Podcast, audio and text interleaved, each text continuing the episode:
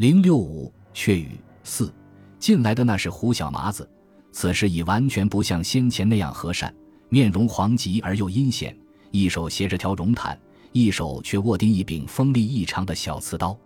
这孩子见他来势不善，心房便跳荡起来，连嚷着：“哦哟，头痛得很，痛死了！”胡小麻子很可怕的一笑，接口道：“啊，头痛吗？巧极了，顶好多喊几声。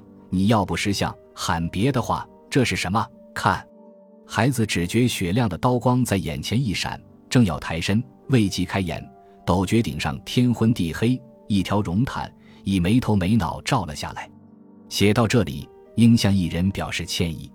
为了技术上的顺手起见，累那学生装的青年在那弄内已呆等了许久许久。青年因为记着他同伴临去不要做成临时电杆木的一句叮咛。所以他在弄内竭力把他的态度装作非常侠欲，双手插在裤袋内，时时吹唇作声，或是慢声低哼各种歌曲，身子踱来踱去，并不呆站在一处。有时还和弄内的小贩们或小孩子们淡淡的搭讪几句，似乎表示他也是本弄的一个寓工。因为点心偶然吃得太饱，所以在门外散散卫生布而消消食的。总结一句，凡是可以使他表示态度侠欲的方法。都用尽了，但他外表虽是如此，而他的内心却非常留意于四十七号门内的动静，并且此刻他已专注着四十七号，却把最初注目的四十八号反倒淡漠了。青年所以专注这家四十七号也有缘故，因为他在无意中和弄内人随口搭讪，对这四十七号屋的内容不期探知了几点。这几点虽很简略不明，但在这青年却认为极有研究的价值。据说，这四十七号屋中的寓工千人，至今还未到一月。屋主是何姓名，是何职业，却为这屋中人迁入以来，绝不和弄内邻居交接，所以邻居也无从知道。只知屋内常有一个三四十岁的男子每天出入。这人状貌很魁梧，服装很华美，像是一个有钱的人。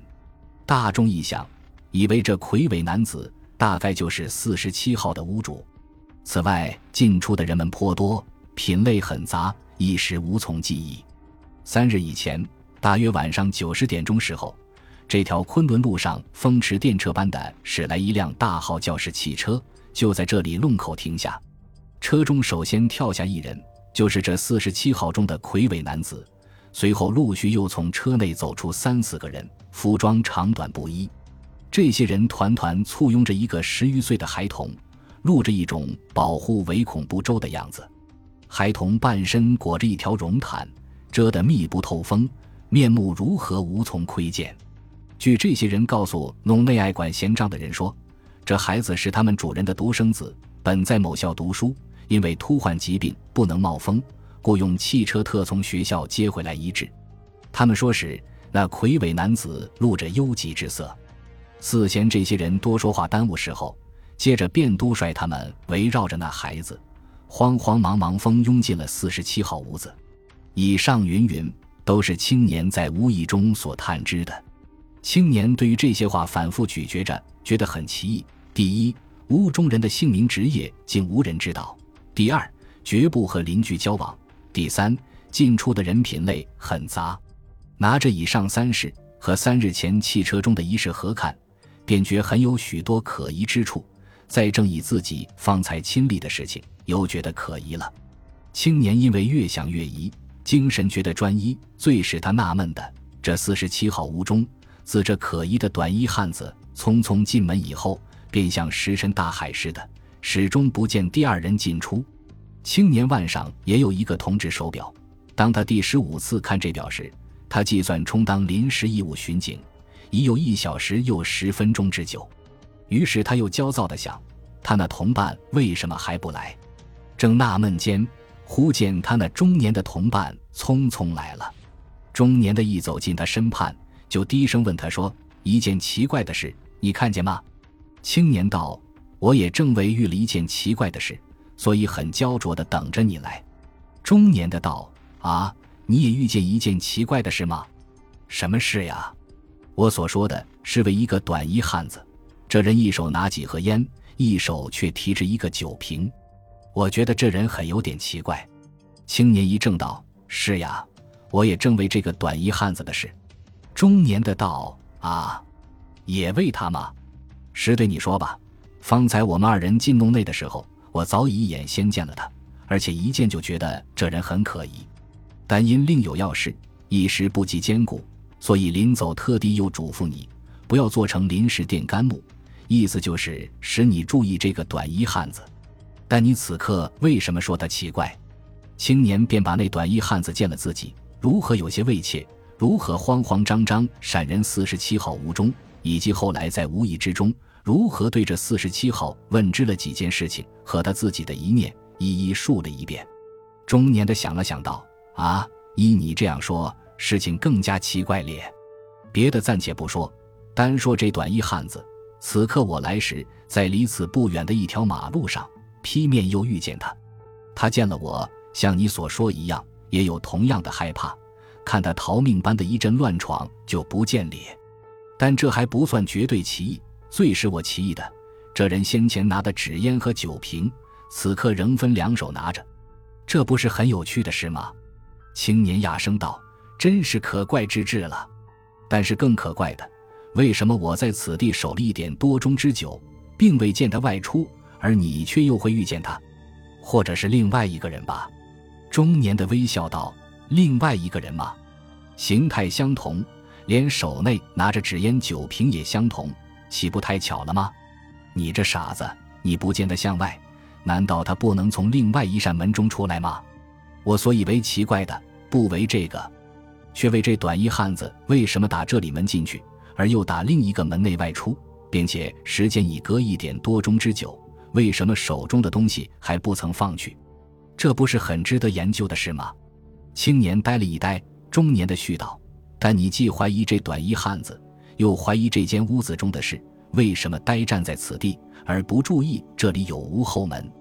一语提醒了青年，满面涨得通红。中年的含笑看他一眼，似乎讥笑他说：“你真是个电杆木。”又道：“话说的太多了，我们既在怀疑人家，不可使人家怀疑我们。”来吧，我以为眼前的问题比我们原本想来查访的事更为要紧一些咧。不过恐怕已经太迟了。来吧，来吧。中年的旋说旋行，脚下并不停步。他们转身从右手横向的支弄里，超人后面一条弄堂，青年却低头随在中年的身后。一时，他们已找到四十七号的后门。一眼望见那扇矮榻门上已挽了一具铜锁，中年沉着脸色，自语道：“哎，一定迟了。”二人正在伸头探脑，向着四十七号的后门张望，凑巧后来一个五六十岁的年老庸妇，一手提了一桶湖水，蜗牛似的在那边走来。这年老庸妇见二人站定在那里，忽然咕哝起来道：“阿弥陀佛，外国医生到来了，可怜可怜。”我看那个少爷是靠不住了，两个人两面拥住了他，走路也不会走咧。阿弥陀佛，可怜！二人回头，听这年老庸妇咕咕哝哝的那几句话，像是自言自语，又像特地向他们说的。青年目光一闪，正想上前和一搭话，中年的急忙向他使个眼色，一面很和蔼地问这年老庸妇道：“老婆婆，你说什么？这四十七号里？”不是已没有人了吗？我们是外国医生。年老庸妇停步说道：“哦，先生们是那医院派来的吗？你们来的迟了。我看见的，他们陪了那个少爷，先后慌慌忙忙都出去了，就是到你们医院里去了。”这年老庸妇说毕，走到对方一个石库门前去推那门，嘴里还连念阿弥陀佛，说：“老年人的眼睛是瞒不住的。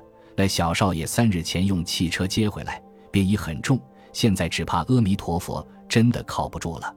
青年和中年人听着，二人默然对视了一眼。中年的望那对方石库门已紧闭，立刻举足在四十七号踏门上重重踢了几下，大声喊道：“喂，收电灯费，有人吗？”三五声不见答应，两边咕噜一望，见弄内无人觉察，立即伸手抓着那塔门上的锁，轻轻一裂。这锁大概是明气店的出产品。一列已列在手内，但那塔门里面的一扇门也用一耳弹簧锁锁着。中年的却又急急取出一大串钥匙，在锁孔内探进取出，眨眼间已忙着配了好几个。